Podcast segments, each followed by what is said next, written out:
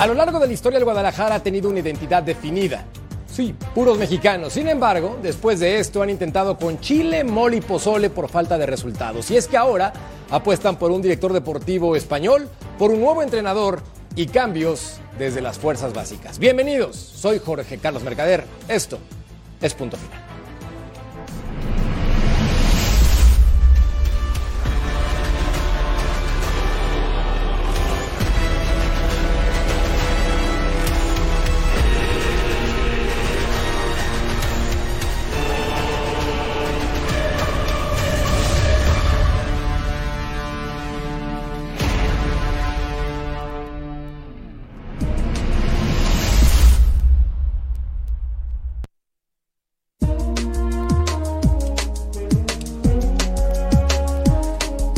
Bienvenidos a Punto Final. Es un placer que nos acompañen el día de hoy. Estamos en semana de liguilla y estamos muy contentos de platicar con ustedes porque tenemos definidos prácticamente las semifinales y lo vamos a analizar con ustedes en esta edición. Pero primero quiero saludar en la mesa a mi querido Jorge Murrieta, aunque más adelante vamos a platicar de la encuesta del día para que participen con nosotros y nos den su opinión al respecto. La presentamos a continuación. Pregunta para los Chiva hermanos. La llegada de Fernando Hierro a Chivas como director deportivo nos ilusiona, hablando de los fanáticos del Guadalajara, claro está, más de lo mismo o que lo dejen trabajar. En ese sentido, ya está entonces con ese movimiento el rebaño sagrado tratando de hacer cambios que le funcionen. Veramos si ocurre. Mi querido Tocayo, ¿cómo estás? Un verdadero placer, como siempre. ¿Cómo estás, Tocayo? Qué gusto saludarte, amigos de Punto Final, Beto, querido Álvaro, Rusito. Se acabó lo que se daba en Guadalajara. Ricardo Cadena no es más el técnico del rebaño sagrado. Es eh, muy probable que llegue Fernando Hierro a la dirección deportiva del conjunto de las Chivas. Y se vienen movimientos, me parece que en cascada en Guadalajara. A ver, a ver qué tanto empata con la identidad de Chivas la idea de Fernando Hierro, Tocayo. Nos daremos cuenta, Tocayo. Mi querido Beto Valdés Betao, ¿cómo estás? Bienvenido. Bien, Jorge, Jorge. A los Jorges, un saludo grande y por supuesto a toda la gente de Punto Final. Pues mira, me quedo con lo de la, de la encuesta. Una de las respuestas era más de lo mismo. Yo diría, qué bueno que ya no es más de lo mismo, que se busque otra baraja.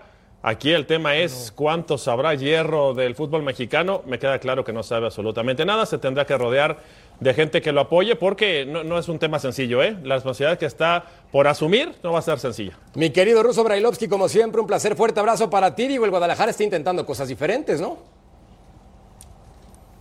Un saludo para todos. Eh, ganó la América y ganó bien ayer, eh, contundentemente. Otra vez, digo, 11 goles en dos partidos. Eh, es para resaltarlo, es para hablar del tema. Eh, yo no entiendo. Eh, ustedes ponen para hablar de equipos que se fueron de vacaciones en primer lugar cuando tenemos que hablar de los que van a jugar la semifinal y la final, pero bueno, ¿a quién le importa? La casilla de las quejas con el productor, mi querido Ruso Brailovsky, por favor. Mi querido Álvaro Izquierdo, ¿cómo estás? Bienvenido. ¿Cómo te va, Jorge? Compañeros, un fuerte abrazo. Bueno, también tiene razón el ruso, ¿no? Vamos a hablar del América que acaba de hacer 11 goles. Vamos a ver qué pasa ahora con esa venida de Fernando Hierro, después de, de, haber estado en la Federación Española de Fútbol, no ha dirigido más y no ha tenido ningún cargo tampoco desde el punto de vista deportivo o administrativo, a ver si puede ser un buen revulsivo para lo que es las Chivas, a ver, hoy estaba viendo también que cesaron al entrenador, a ver quién puede venir, es todo una incógnita lo que pueda pasar con, con el equipo de Guadalajara, pero bueno, vamos a centrarnos también en lo que tenemos por delante en estos lindos partidos ahora. Totalmente de acuerdo contigo, mi querido Álvaro, pero platiquemos entonces de lo que mencionabas, porque ya le dieron las gracias al señor Cadena, le dijeron ya no más después de tu participación con el Guadalajara intentando clasificar a liguilla, no pudieron, pero también seamos honestos, Beto, con una plantilla que no es tan amplia, como la de otros equipos en el fútbol mexicano, no por justificar, pero es importante ponerlo en contexto. No, no, no, a mí lo que me daría coraje o me da coraje es que uno revisa los números y tiene 60% de efectividad, o sea, tiene 10 ganados, 10 empates y pocas derrotas. Y hay técnicos hoy eh, actualmente dirigiendo con porcentajes menores al 40% de efectividad y que siguen manteniendo la chamba. O sea, esas son cosas eh, que, yo, en lo personal lo entiendo, la falta de apoyo para un muchacho, y ya lo reforzará, me parece, el ruso Brailovsky. Apostó por los jóvenes, les dio continuidad, les dio confianza, sacó de donde pudo sacar resultados, y con el 60% de efectividad ruso, los esas, la verdad que yo no entiendo nada. Sí, sí, yo, yo coincido contigo, Beto, lo hemos hablado varias veces. Eh, es raro, porque vos verás a un técnico mexicano que surge, que le da mucha importancia al futbolista mexicano, que no se deja, claro, ahí eh, en las chivas, ¿no? Pero eh, a los jóvenes sobre todo, y que no se deja llevar por lo que le traen y que se le traen buenos para competir y demás. Y con ese porcentaje vos decís, ¿y por qué él no y otro sí? A ver, entiendo, quieren volver, quieren volver a cambiar absolutamente todo eh, si separamos el tema de, hierro, eh, hay que decir que el tipo sí hizo una muy buena labor, tanto en la selección española como en el Málaga, calificándolo en su momento la única vez que llegaron a jugar algo de Europa. Hizo un gran trabajo, pero él conocía la estructura, conocía cómo se maneja en el fútbol mexicano, eh, perdón, el fútbol español. Acaba de tener que meterse y que alguien lo empiece a asesorar. A mí eso ya no me gusta. Cuando viene alguien de afuera y lo empiezan a asesorar, quiere decir que tiene que escuchar y hacerle caso a lo que le dicen. Claro. Y, viste, y, este tipo es un tipo consagrado, con muchísimas virtudes, pero tiene que andar escuchando para aprender lo que pasa ahí adentro. Esas cosas me parecen raras, pero otra vez, separo, punto y aparte o paréntesis, como quieran. El tipo fue un triunfador cuando le tocó ser director deportivo en las elecciones de Málaga. ¿eh? Es increíble cómo los directivos del fútbol mexicano siguen comprando espejitos y muy barato, ¿eh? porque Fernando Hierro no tiene ni la más remota idea de cómo se maneja del intríngulis del fútbol mexicano. Es una rara avis el fútbol mexicano y no me dejarán mentir ninguno de los que estamos en esta mesa. O sea, no es un fútbol fácil, hay que estar empapado para conocerlo, tiene sus asegúnes, tiene muchos pros, muchos contras, y yo creo que hay que conocer el medio. Fernando Hierro no tiene idea a lo que llega, ¿no? Y es empezar desde abajo otra vez, ¿no? Es buscar un técnico, buscar un estilo de juego, o sea, Todas las categorías de Chivas deberían de jugar a lo mismo. ¿Juegan a lo mismo? Por supuesto que no. Y ahora volver a empezar, ¿no? Con Fernando Hierro, que insisto, yo no sé si sabía lo que era Guadalajara hasta ahora que le dijeron, bueno, pues vas para allá y te van a pagar muy bien además, ¿no? Sí, que como jugador su trayectoria es impecable, la repasamos a continuación para que vean los números con el Real Valladolid. Empezó en el 87 y después la etapa más exitosa, la más generosa en su carrera futbolística con el conjunto merengue, del 89 al 2003. Ya después terminó cobrando petrodólares con el Al Rayyan y después terminó con el Bolton Wanderers haciendo una carrera espectacular. Y números como directivo y cuerpo técnico estuvo con la selección española en 2018 como estratega, después también como director deportivo en la Real Federación Española, Club Real Oviedo, Club Málaga. Es decir, del 2011 a la fecha, este hombre tiene números y sobre todo historia como directivo que son muy importantes. Acá no crees, Beto, mi querido Álvaro, también que merece el beneficio de la duda, más allá que tengan razón, que el fútbol mexicano no es su alberca, no ha nadado acá, pero déjenlo chapotear, ¿no? Pues mira, ese beneficio de la duda se lo daría a alguien que está cercano, que se está preparando. Hay una escuela, hay una escuela para técnicos acá, Álvaro, que cada semestre salen, y tú, me parece que tú estudiaste en el ENDIT, salen cualquier cantidad de chavos tratando de preparar y te metes al internet y buscas este, doctorados y buscas maestrías y resulta que de repente dices, pues ¿para qué me preparo si al final van a apostar por alguien de fuera? No, yo no sé qué pienses tú, Álvaro, pero a mí la apuesta me parece muy arriesgada y habrá que ver, ¿no? Acababan de hacer cambio en la estructura de fuerzas básicas, ahora es el director deportivo, ya no hay técnico. yo no, entiendo lo que pasó en Chivas, Álvaro. Bueno, pero más que nada, por lo que se ve, lo que busca la directiva de Chivas es darle un golpe de efecto, traer una figura mundial consagrada, como decían ustedes, de que pueda hacer algo diferente a lo que estaban haciendo. De entrada va con una desventaja Generalmente cuando viene un director deportivo extranjero a México o a cualquier país, eh, lo que busca es traer algún jugador figura que los pueda, eh, que pueda venir al equipo a darle una mano y a darle un golpe de calidad. En el caso de Chivas, al no poder contratar futbolistas extranjeros, él va a tener que ver cómo hacer para armar un proyecto. Creo yo que no lo va a hacer de la noche a la mañana porque lo hemos hablado acá en punto final.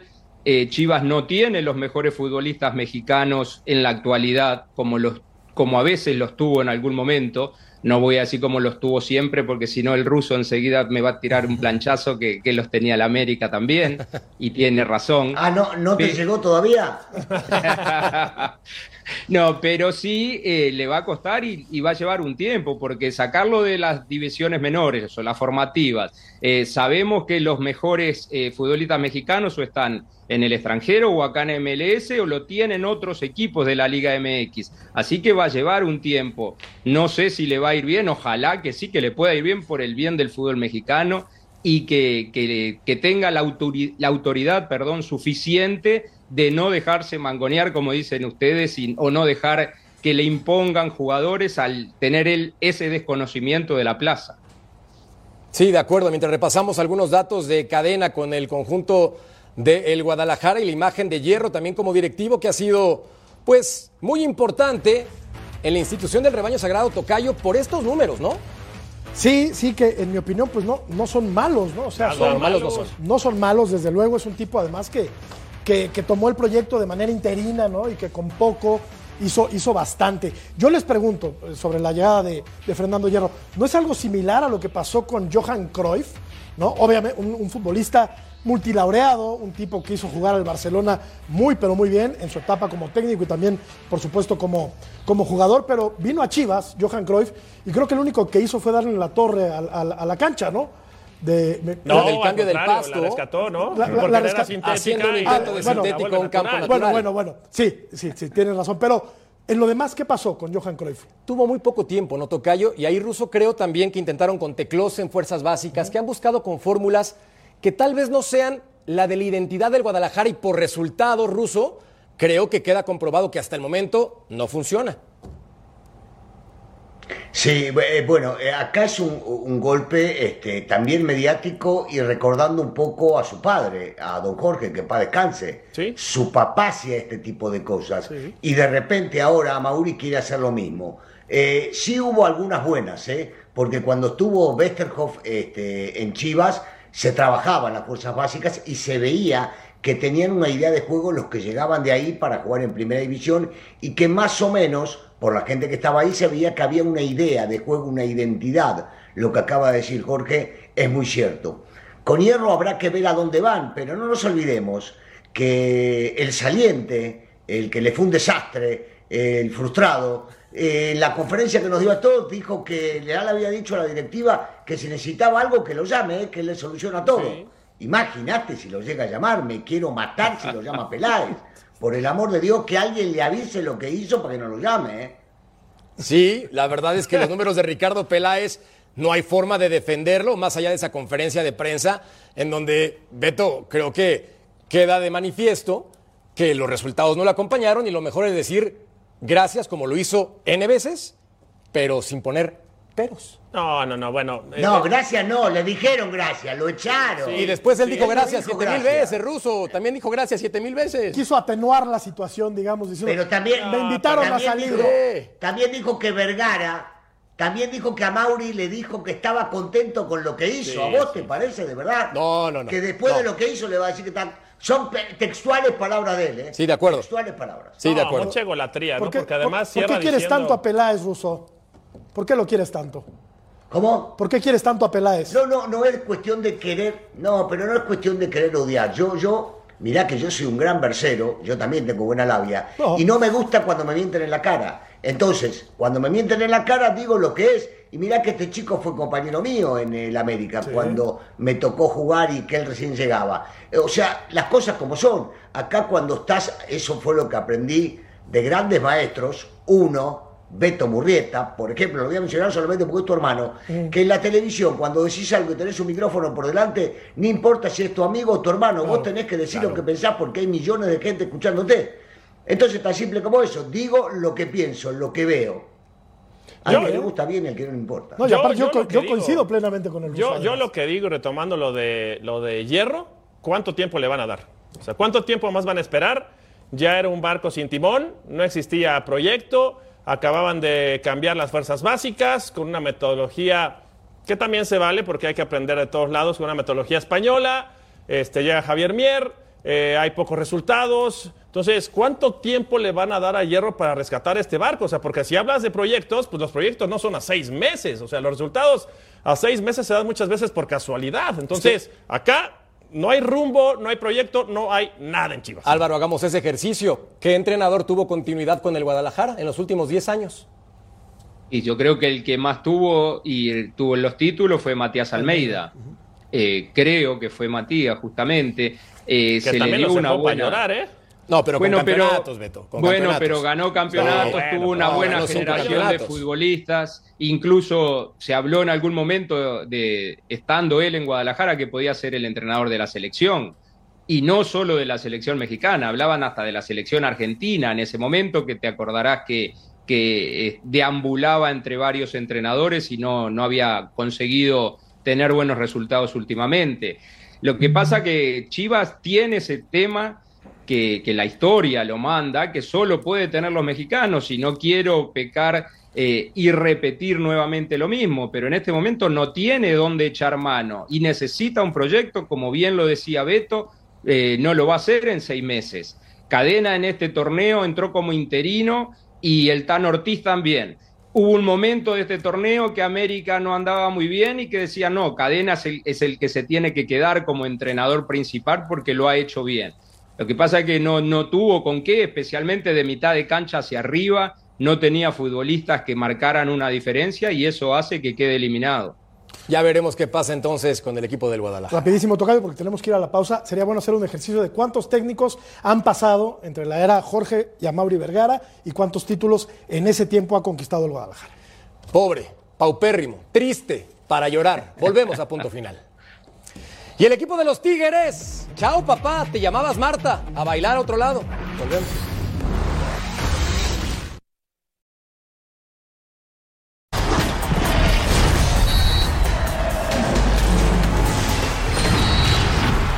De regreso en punto final porque el equipo de los Tigres con el potencial, con Miguel Herrera, con un equipo muy poderoso, quedó fuera contra el Pachuca que la temporada pasada llegó a la final del fútbol mexicano, y en ese sentido no le alcanzó contra el Atlas por diversos motivos.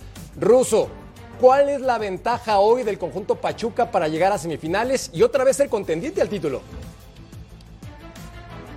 Sí, eh, mira, eh, es no traicionar eh, su juego, es no traicionar su fútbol. En un momento cuando, cuando iba ganando, cuando iba ganando Pachuca, porque el primer tiempo de Tigres para mí fue malo, vi imágenes en la tele del técnico Almada diciéndole salgan, salgan, salgan una virtud muy especial que pocas veces se ve dentro del fútbol actual. Un equipo que va ganando, que mantiene un resultado y que le dice a sus jugadores, sí, también por el otro lado, cuando, por ejemplo, termina este, el resultado se pone uno a uno y tiene que seguir atacando. El tipo acierta, es otra de las virtudes, acierta con los dos que producen el gol de, de Pachuca, tanto Inestrosa como la Chofi López que termina definiendo y es una jugada bárbara llevárselo, llevándoselo a Quino. Y después, con la expulsión de Álvarez, otro cambio.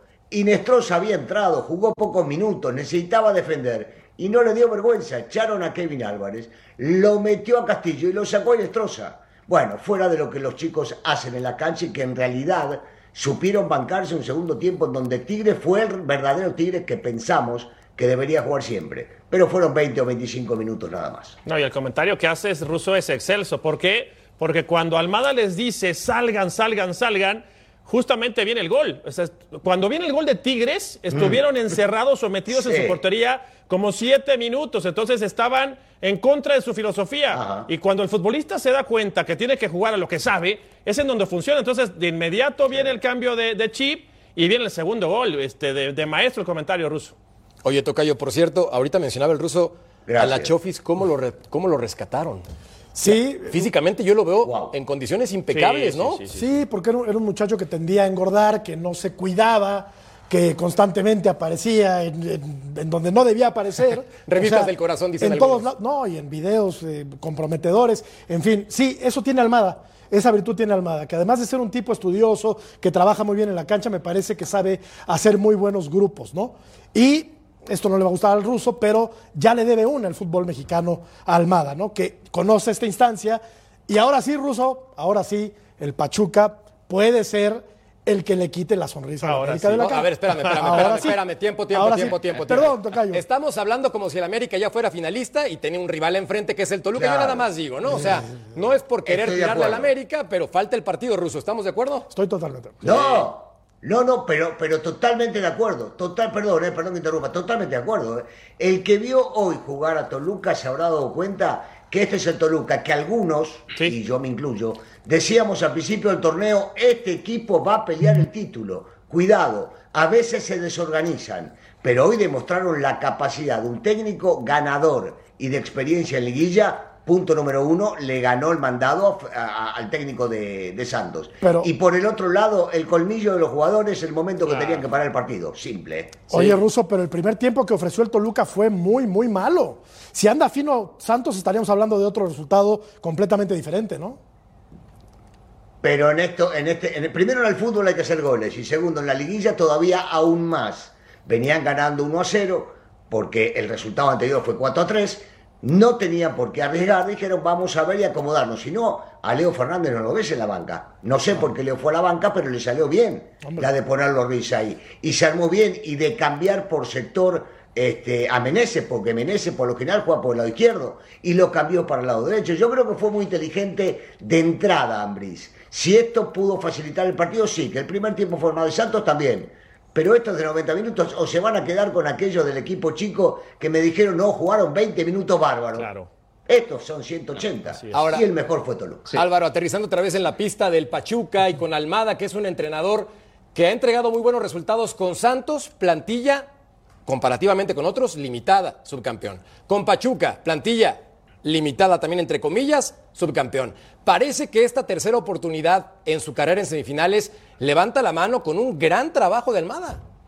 Sí, yo creo que también le está llegando el momento a Guillermo, porque al principio eh, quizá pagó un poquito de derecho de piso de no conocer tan bien la Liga Mexicana, aunque lo hizo bien con Santos. Después va a Pachuca y está muy cerca también de poder coronar, como lo había hecho en, en Barcelona de Ecuador, como lo había hecho en sus inicios en Uruguay en River Plate.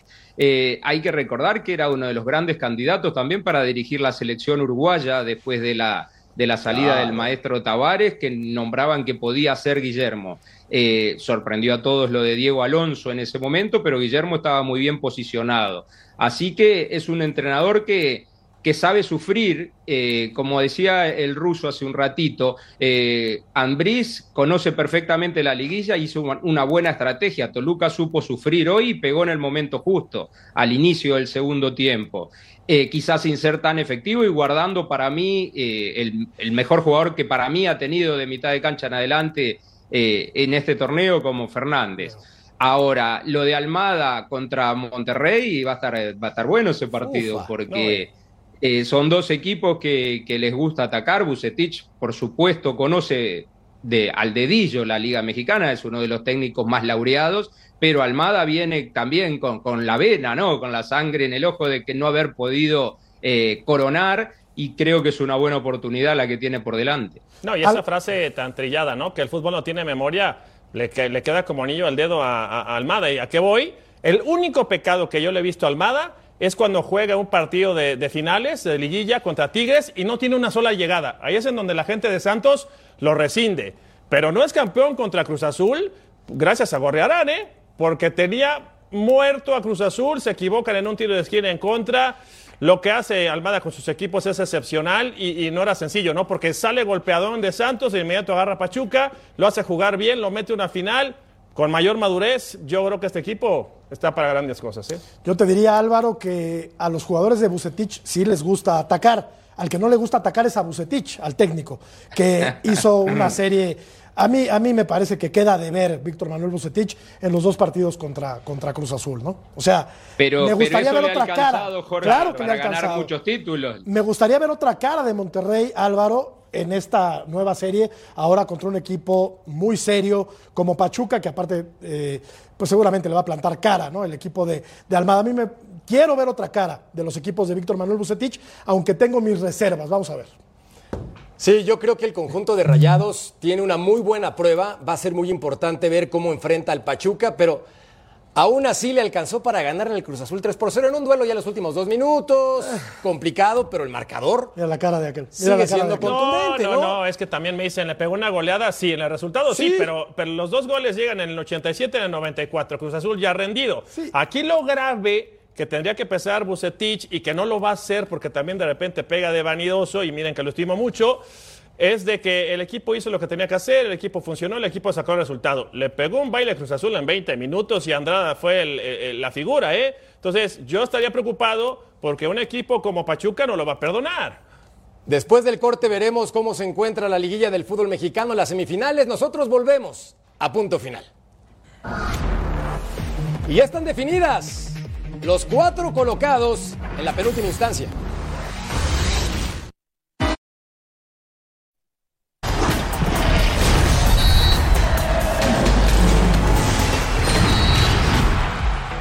Ya están definidas las semifinales del fútbol mexicano. El América como primer lugar va a recibir al Toluca en la vuelta, mientras que el conjunto de Rayados del Monterrey hará lo propio con el equipo de Pachuca. Este lunes esperaremos los horarios oficiales por parte de la Federación Mexicana de Fútbol. Pinta para que el América tenga su partido miércoles y sábado y el otro sería jueves domingo, aunque tendremos que revisar cómo acomodan los horarios. Betao, nos tienes detalles de esta liguilla del fútbol mexicano. Cuéntanos. Sí, señor, y, bueno, yo tengo una frase, ¿no? Que dice que el fútbol te va avisando, ¿no? La primera llamada, la segunda y la tercera te vacunan. Vamos a revisar los goles de Pachuca porque son, parecieran calcas, uno de un lado y otro de la otra portería, ¿no? Pero la calca se va a dar en esta parte de la cancha. Primero viene el despeje de Ustari, va a venir el, rechace y en el rechace, esto es terrible como futbolista y está en el ruso y está Álvaro también. Se quedan reclamando Córdoba, se queda reclamando Fulgencio esto lo va a aprovechar bastante bien el Pachuca. Esos segundos en los que Fulgencio se tarda en reclamar son los metros que le ganan por derecha, que es Álvarez. Y después te va avisando el fútbol porque hay velocidad. Porque si tú como contención no estás por detrás de la línea del balón, quiere decir que este hombre va a quedar libre, te gana la espalda, te gana la famosa entre líneas. Y en ganarte entre líneas, el Pocho Guzmán pues va intuyendo la jugada. Carioca reacciona tarde. Ya no va a alcanzar a llegar a esta parte de la cancha y ahí podemos observar esa laguna. Avanza la jugada y el Pocho Guzmán acompaña e intuye la jugada. Pelota retrasada, cuando no hay contenciones en esta parte de la cancha, normalmente el futbolista que llega de frente la va a encontrar y no va a perdonar. Así llega la primera anotación. Y la otra, esta es terrible. No aprendiste, no aprendieron los de Tigres. No hay nadie no hay ninguno de los futbolistas aquí. Pelota es un foul lateral, no hay nadie en el rebote. El más cercano es Córdoba y que es el que va a tratar de alcanzarlos. Y después, con la misma fórmula, si en la primera parte a base de velocidad por fuera te ganan, ahora es por sector de la izquierda. Velocidad, velocidad. La Chofis va a acompañar. No hay nadie aquí, se forma la laguna. El único que puede alcanzarlo es Córdoba, que no va a llegar. Sigue la jugada. La Chofis también acompaña intuye y consigue la anotación. Pareciera una calca, ¿no? Pero si tú como contención permites ese espacio y tienes futbolistas como López o como el Pocho Guzmán, pues te van a vacunar y de esta manera le gana Pachuca Tigres. Aquí no medio, medio lenteja, ¿no? De maestro, de maestro, de maestro. No, no, no, por el amor de Dios. O sea, que la gente vea un poco lo que acaba de analizar Beto que encima de todo agregarle a esto que el primer gol viene y va 0 a 0. Y el segundo gol estaba calificando de alguna manera Tigres porque iban uno a uno. Qué locura dejar esos espacios yéndose todo para arriba y dejar los huecos que dejaron en el medio y sobre el costado. Beto, Excelente, maravilloso. Muchas gracias. Siempre puntual el querido Betao con su análisis. Nunca falla y siempre da los momentos finos. Ahora, hemos platicado muy poco, Tocayo, de que Miguel Herrera vuelve a fracasar como entrenador con una plantilla gigantesca, la verdad. Pues sí, y ahora eh, está en manos de la directiva, ¿no? Porque es un, es un fracaso, es un nuevo fracaso de un técnico que ha tenido, sí, éxito en el fútbol mexicano, pero con el que no pasa mucho hace tiempo, ¿eh? Y, le armaron un, un equipo muy, muy importante un, un auténtico trabuco y se vuelve a quedar eh, pues en la medianía Miguel Herrera y se vuelven a quedar los Tigres en el camino, mi querido Álvaro. Yo, yo te pregunto, ¿debe, ¿debe irse Miguel Herrera después de este fracaso o lo deben mantener en su cargo? Bueno, realmente sería bastante atrevido de mi parte meterme en el trabajo de, Miguel si se tiene que ir o no entiendo el juego periodístico, a mí no me gustaría, no me gusta nunca que, alguien pierda el trabajo, pero sabemos que las reglas del juego son así. Eh, si a Cadena lo echaron con mucho menos recursos que le dieron a favor eh, para armar su equipo o de lo que él tenía, capaz que también a, Herrera viene en la directiva de Tigres y le dice hasta acá llegaste, yo no sé eh, qué duración podrá tener el contrato, pero me parece mucho más fracaso lo de Tigres que lo de Cruz Azul, por ejemplo, con el cambio del potro, más fracaso lo de Tigres que lo de eh, justamente de Chivas también por no tener los mismos recursos, ni la misma chequera o la misma billetera. Así que bueno, a ver qué pasa ahí en, en la en la región de, de Monterrey, qué pasa con este equipo y cuidado también a dónde llega Monterrey, porque eso siempre se mira el clásico, siempre se está mirando de reojo. Eh, si a Monterrey lo eliminan rápido en la siguiente fase Pachuca, capaz que se salva Herrera, pero si Monterrey sigue, eh, me parece que se le puede venir también la noche. Es que Beto, es el fracaso del torneo este, ¿eh? Claro, es el fracaso del torneo. Según Transfer Market, la segunda plantilla más cara del fútbol mexicano es Tigres. La primera es Rayados del Monterrey. Y jugando bien, mal o regular, el equipo de Bucetich está avanzando a semifinales como segundo lugar de la tabla general. Bien, mal o regular. Fue la mejor defensa, ¿no? Fue la mejor defensa, el mejor equipo como local, un conjunto goleador. Mira, a mí me preocupa que siendo la mejor defensa, quiere decir que tu portero ha sido la figura. Y cuando vienen las finales y el portero se puede equivocar, ahí te van a matar. Entonces, con esa habrá que esperar. sabe. Ahora, no, pero Tigres en la liga, Tigres en la liga le complicó a Rayados, ¿eh? Y esperábamos que Rayados le pintara la cara a Tigres y no fue así. Fue el equipo que menos perdió el conjunto de Rayados del Monterrey. Veremos para qué le alcanza en el fútbol mexicano. Pausa en punto final. Volvemos con más. Y es que el Toluca, normal, está en semifinales, ¿no? Ya, ya volvemos.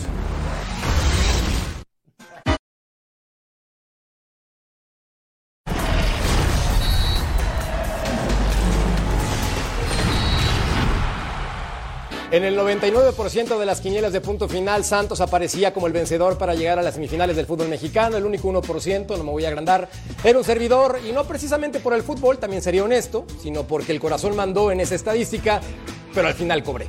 Y eso es lo importante. Y entonces, contra Santos, el equipo del Toluca el primer tiempo tiene fortuna, Álvaro, porque seamos honestos, el equipo de la comarca tiene al menos tres jugadas claras de gol pero para eso contrataron a Volpi, para cuando hubiera broncas, el guardameta tajara. Y luego en el segundo tiempo, tranquilito, contragolpe, gol, tiro de esquina y se acabó la historia. Sí, es verdad, el primer tiempo fue mucho mejor. Santos no pudo definir o no supo definir y las que logró eh, pasar a la defensa se encontró con un guardameta como Volpi que tapó todo lo que tenía que tapar. Después hay dos errores clarísimos de defensas y los dos son los mismos cuando arranca el segundo tiempo. Eh, Torres y Orrantia. Eh, uno deja picar la pelota y el otro está en línea, como bien lo decía Beto en el punto final que hicimos más temprano. Al estar en línea, cuando terminan peinando la pelota, los pasa a todos y termina definiendo muy bien Meneses. Y en el córner del segundo gol, otra vez lo pierde Torres y Orrantia aparece en la foto también Creo que después eso le costó el cambio que lo, sacó su entrenador. Eh, en estos errores eh, puntuales, en esta fase contra rivales que, que saben que se están jugando el título, no, no pueden suceder. Y, lo último que quería comentar, eh, cuando Beto mostraba recién en la pizarra que el ruso de manera perfecta lo aplaudió, yo también, aunque no lo hice con las manos, pero lo hizo perfecto. no hay, cuando estás atacando hay que saber defender. Claro. Y, es lo que le pasó a Santos y también le pasó en ese caso a Tigres. Así que eh, los equipos que tienen más balance son los que están llegando a las eh, etapas eh, decisivas. En el caso de América, no es que tenga balance, tiene una mitad de cancha en adelante espectacular y cualquiera te hace goles, por eso está marcando una gran diferencia. Totalmente de acuerdo. Escuchamos en este momento las palabras de Miguel Herrera, quien está en conferencia de prensa después de ser eliminado por Pachuca. Reclamaciones, hablas y te salen siempre con lo mismo. Entonces, hablar de eso es la gente regalarles dinero a ellos, no les vamos a regalar dinero. Entonces, sí es algo molesto por el partido, decisiones que me parece que no son las correctas, pero tranquilo, porque el, equipo se rompió la madre. La verdad es que tuvimos distracciones en los goles de ellos. Me parece que, primero, ni hablemos del primero, pero en el segundo un poquito con un poquito mayor de atención. Se nos olvida terminar jugadas, así como todos los equipos. Cuando vamos, nos patean, nos terminan jugadas, que son normales, son jugadas de partido, son tarjetas que vamos a ganar. No los hacemos y bueno, terminamos recibiendo goles cuando no tendríamos que recibirlos. Pero bueno, me parece que el equipo intentó por todos lados, fue el equipo que puso el partido con la idea, desafortunadamente no salimos con las punterías adecuadas, es un, torneo donde no tuvimos realmente la puntería, ¿no? Como los otros dos torneos, este, en este torneo no, el equipo no fue contundente, ¿no?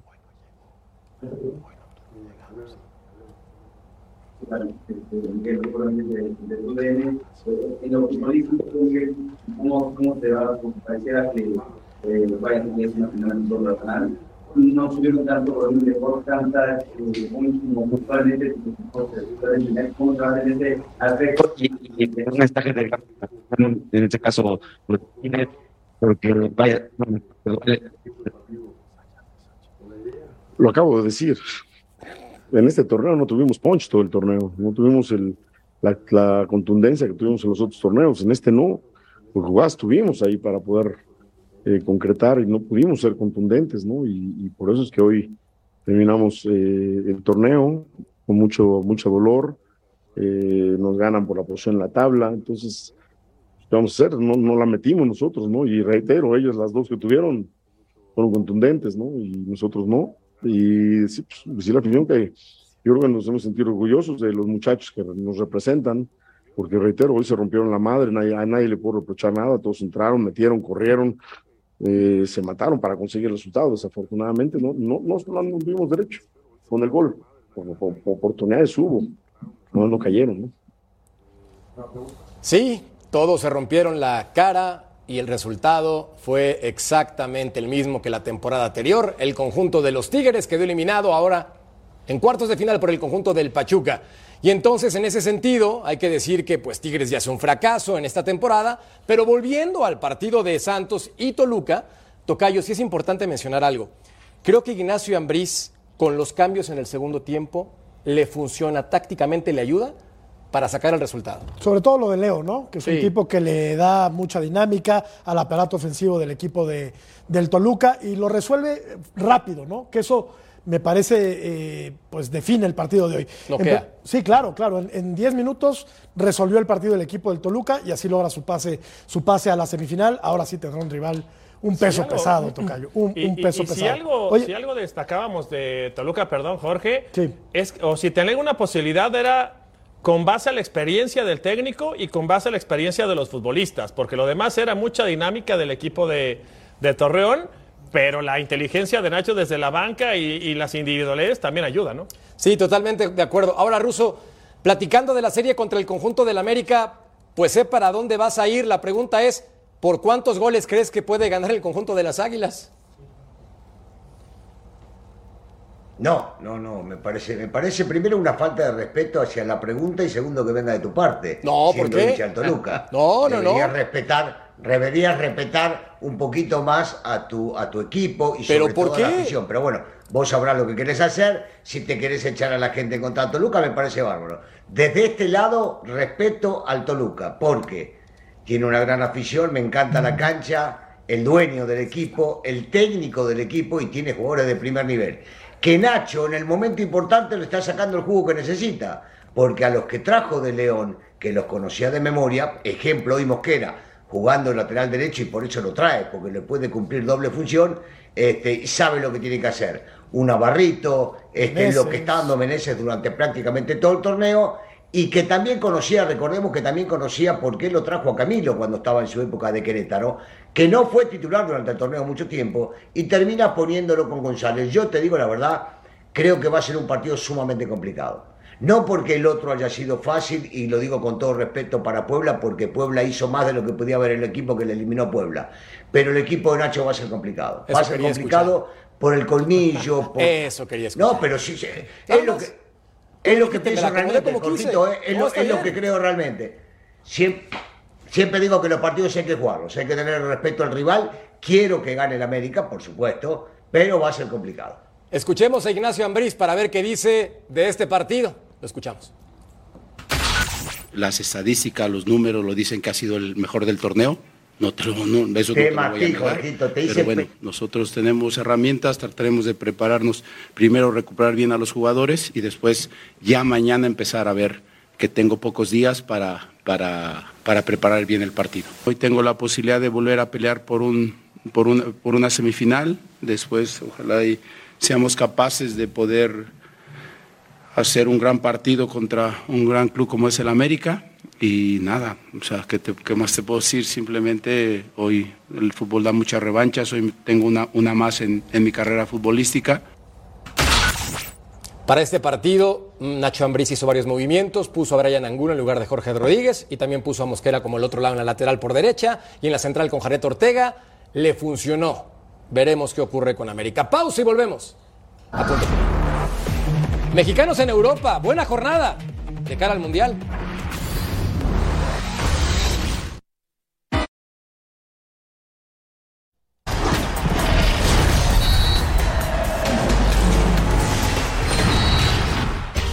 Y sí, el conjunto de Pachuca está en la instancia de semifinales después del torneo anterior haciendo un gran trabajo y tenemos las palabras de Almada, el estratega de los Tuzos. Lo escuchamos.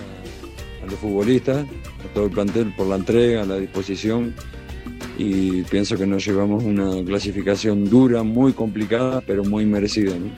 Eh, este, eh, la realidad es que en algunos momentos hoy perdimos un poco la pelota y sufrimos, que es lo que mejor sabemos hacer, pero en definitiva creo que creamos las mejores situaciones.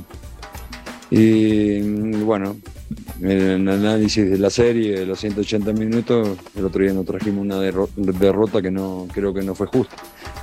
Así que haciendo un balance, vuelvo a insistir, creo que, que es muy positiva el pase a semifinal y muy merecido a pesar de que reconocemos la jerarquía del rival que teníamos enfrente, porque los cambios que hacían, los que entraban eran mejor que, los que salían. Y, y, bueno, realmente es muy valorable el esfuerzo que hicieron los futbolistas de, poder conseguir esta, esta, clasificación a semi y darle la, alegría a la gente. Y el Pocho es, un jugador histórico, indudablemente. Eh, nunca está en tela de discusión su entrega, su amor al club, este, su disposición en los partidos. Y bueno, a veces este, le ha tocado eh, esperar como le tocó el partido anterior, pero es un jugador muy importante que nos aporta muchas cosas, no solo adentro de la cancha, sino afuera. Y hoy, por suerte, nos volvió a dar las alegrías que nos tiene acostumbrados generalmente este, con abrir el marcador y, y con una gran actuación. Así que nos reconforta mucho por, el Pocho, que repito, es una gran persona y, muy querido dentro de los futbolistas por toda la institución. Las palabras del MAD, el entrenador del Pachuca, Beto, ¿cómo competir la Monterrey con esta plantilla que es muy poderosa? Pero también Rayados tiene mucho músculo, ¿no? No, no, mira, de los cuatro, a mí el que menos me preocuparía, y dicho con todo respeto, sería Rayados, porque Rayados no está en un momento óptimo en lo colectivo, sobre todo, ¿no? Pero sabemos que los partidos hay que, hay que jugarlos. Ahora, tú ves el plantel de Pachuca y también tiene gente importante, ¿eh? No mejor que Rayados. No mejor, pero démosle, démosle, valor a Kevin Álvarez, que no va a jugar, mexicano, no va a jugar, pero está Luis Chávez, que también puede ir a la Copa del Mundo, en lo que hacen los, los aviones por fuera, como el, el, el portero Ustari, incluso de selección argentina. Vamos, sí hay mucha diferencia en cuanto a presupuesto, me refiero a lo económico, pero en cuanto a calidad en la cancha, no desmerece nada Pachuca. Pero ¿eh? fue mucho más parejo el rendimiento, me parece, aunque haya terminado mejor posicionado en la tabla el Monterrey, me pareció mucho más parejo el rendimiento de Pachuca, de Pachuca durante todo el torneo. ¿Tu favorito entonces sería Tuzos también? Para mí sí. Yo creo que Pachuca puede avanzar a la final, creo que el América va a despachar al Toluca y creo que Pachuca, Ruso, Pachuca se le puede indigestar al América. Hmm. Ya estamos hablando de la final, ¿no? Bueno, yo iría paso a paso. Ah, también. Paso a paso. Primero, primero Toluca, que es complicado. Primero Toluca, que es complicado, y después habrá que ver lo que pasa entre el partido de Monterrey y Pachuca. Yo creo que Pachuca le puede complicar este, la existencia a cualquiera, a cualquiera porque juega bien al fútbol. En este primer partido este, contra Monterrey está complicado el tema de que no va a jugar eh, Kevin Álvarez. ¿eh? Eso ya es una, una baja que puede llegar a ser sensible podrá jugar Castillo, podrá jugar Tapia, yo no sé si va a armar qué, porque no cambia, no va, no va a armar una línea de tres. Pero bueno, habrá que ver cómo soluciona, por lo menos para siempre el partido, no solamente en la parte defensiva, sino en lo ofensivo que aporta Álvarez, lo vimos en la jugada que nos mostró Beto del inicio del primer gol. Yo creo que un tipo sumamente valioso e importante. Cualquiera puede sustituir a cualquiera, nadie es indispensable, pero la baja se va a notar. Álvaro, repasemos si te parece esta lista, equipos con más fases ganadas en liguilla. Otra vez aparece el América con 38 en cuartos de final. Le sigue el Toluca en segundo lugar. Ahí está Santos, Pumas, Cruz Azul, Guadalajara, Monterrey, X, etcétera, etcétera, etcétera. Morelia, mira. Monarcas, Morelia, León, Puebla, en fin. Ya ni existe el Morelia. Ahí están equipos ganadores como América y Toluca. Y quiero hacerte el cambio de juego, Álvaro, para Platicar entonces ahora del Chucky Lozano, porque en buen momento aparece el futbolista mexicano con el Napoli, marca gol, su equipo se mantiene en el primer lugar en Italia y además clasificado en la Champions en la siguiente instancia. Sí, ya hablamos del Chucky, pero a vos te dejó contento el ruso y me parece que te dio el dulcecito porque después te van a ganar el corazón. Sentí bonito por fin, Sí, sí, sí. No, el Chucky a, a mí me encanta. Por ejemplo, yo siempre digo que para mí es el mejor futbolista mexicano eh, en la actualidad. Me gusta mucho el nivel que tiene él, el, tipo de juego así desfachatado, que no le importa contra quién juegue. Lo ha demostrado en los mundiales con aquel golazo que le hizo Alemania también. Y qué bueno que, que se haya recuperado y agarrado en, tan cerquita del mundial, tener esa continuidad necesaria, ¿no? Creo que de los que tiene Martino ahora, porque a mí me gusta mucho Vela y no está en la selección, pero de los que tiene Martino, el Chucky y Edgar Álvarez son los mejores eh, en la actualidad en cuanto a rendimiento. Volvemos a punto final, no tardamos.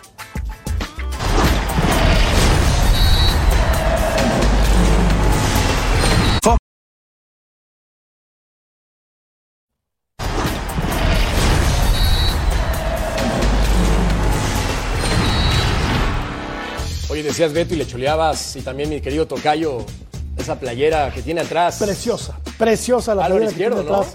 Sobre todo la del lado derecho. La de Peñarol es muy bonita, pero la de Uruguay es hermosa. Muy lindos recuerdos, realmente. Justamente ahora que está de moda el Mundial de Qatar, esa la usamos en una sub-20 hace muchísimos años atrás, no le quiero decir el año, pero hace muchísimos años estuvimos en, en un torneo juvenil en, en Doha. Bueno, buenísimo, mi querido Álvaro. Como siempre, un placer, Álvaro Izquierdo. Gracias por acompañarnos en punto final.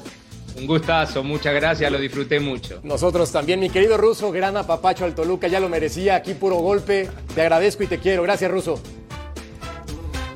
Un abrazo fuerte para todos. Mi querido Jorge Murrieta, Tocayo. Placer, Tocayo. Como placer, siempre. como siempre. Gracias. Mi querido Betao, Beto Valdés. Pues se, ríen de mi tianguis, ¿no? no Ahí pues está la veladora con tus orejitas. Bendito sea Dios, déjalas para la final, por favor. Ahí están. Bueno, en YouTube nos pueden seguir también en los segmentos cortos, así que ya saben, denle clic, participen y gracias por acompañarnos en esta edición de Punto Final. Estaremos platicando más adelante en otra edición de las semifinales. Hasta la próxima. ¡Qué vergüenza! ¡Qué vergüenza!